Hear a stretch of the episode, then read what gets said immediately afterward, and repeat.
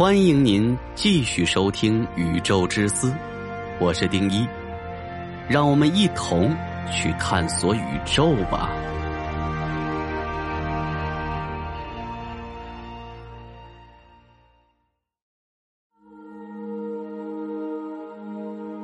地球四十六亿岁，曾诞生过几次智慧文明，人类只是匆匆过客。高等智慧是文明的基础。如果问地球经历过几次文明，等同于在问地球上出现过几次像人类一样，甚至比人类智力更高的物种。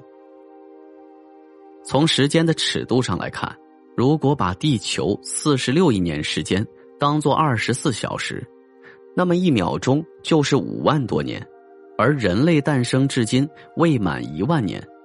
相当于不到四分之一秒。从概率上来看，高等文明出现的概率很大，但如果在概率中加入生命形成的条件、时间、演化速度，那么其他高等文明出现的概率则为零。地球诞生于四十六亿年前，这是根据放射性测定法测算出来的。地球的时间源于锆石中的铀二三八元素衰变。锆石中的铀二三八元素不受外界干扰，它会随着时间不断变成铅二零六，其半衰期为四十五亿年。在古老的锆石中，铀二三八与铅二零六的比例接近于一比一，因此地球诞生的时间接近于四十五亿年。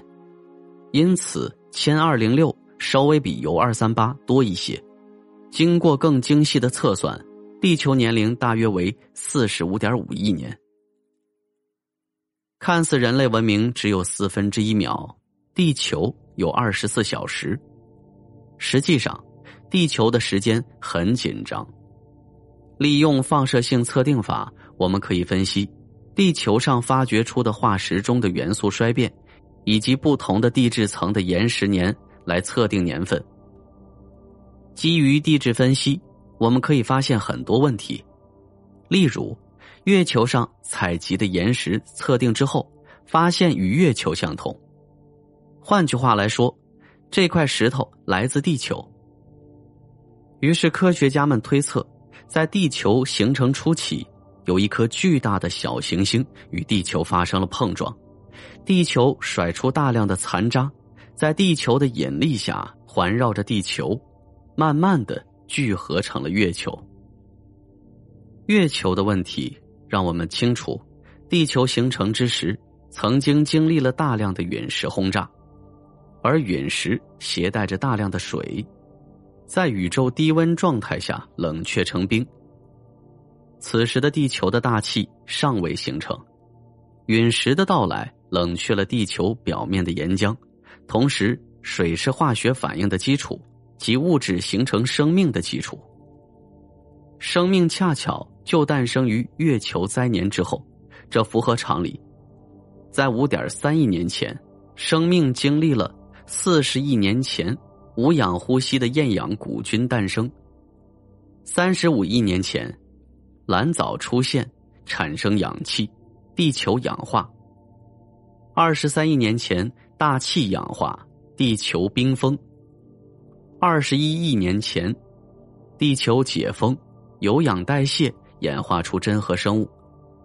十五亿年前，多细胞生物出现，植物出现。十二亿年前，有性繁殖出现，多样化爆发。五点八亿年前，生命第一次向动物迈进。介于植物与动物的埃迪卡拉生物群诞生。五点四亿年前，埃迪卡拉生物群灭绝。五点三亿年前，寒武纪生命大爆发，动物出现。此刻的地球上终于有了像样的生物，三叶虫、奇虾等等。同期五亿年前，板块运动，植物开始登陆。为一亿年后的海洋动物登陆做准备。节肢动物率先适应了陆地高氧环境，体型肥大，然而，巨虫时代仅仅维持了不到一亿年，就被迎头赶上的陆地脊椎动物碾压，地球进入了恐龙时代。直到六千五百万年前，小行星出现，哺乳动物才有了崛起的机会。人类祖先原本在树上生活，在三百三十万年前开始下地发力。如果真的存在史前文明，那么留给他们的时间只有六千五百万年前到三百三十万年前。在这个时间内，地球生物才能演化的足够复杂，足以驱动文明。如果存在他们的年代并不久远，会在地球上留下大量的证据。我们连恐龙都挖掘出来了，何况是他们？史前文明的证据有很多。例如，二十亿年前的奥克洛反应堆、沉入海底的亚特兰蒂斯文明、玛雅文明等等，这些证据最后都被啪啪打脸。实际上，地球的有效时间并不长，而且科学家在疑似史前文明的证据出现之后，都可以有效对这些证据进行年份检测，并且参照同期化石。而同期霸主都不具备建立文明的能力。有些证据甚至出现于十五亿年之前，即多细胞诞生之前。地球上的万物都在地球的两种作用下苟活，一种是内部运动，轻则温水煮蛋，重则地动山摇，火光冲天；另一种是地表之上的作用。我们总是说坚如磐石，实际上岩石在岁月中会被风化侵蚀，然后在气流、水流的带动下，最终沉下来，再次成岩石。这两种作用下有各自的特点：剧烈的内部运动善于直接将物质掩埋；大量的有机微生物尚未分解，能量直接被深埋地下。化石，化石能源就是源于此。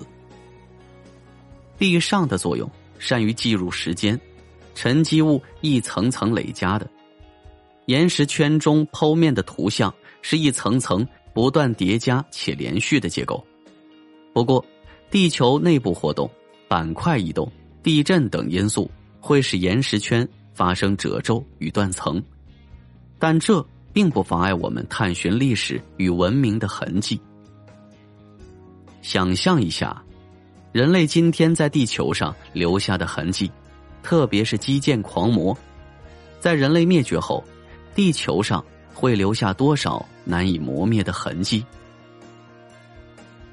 大量棱棱角角、混凝土、塑料颗粒等等，这些人为的特征，想在历史的长河中隐藏起来。是很困难的。如果存在史前文明，为什么人类可以在历史进程中发现大量化石，而完整文明的痕迹却没有？显然，根本不存在史前文明。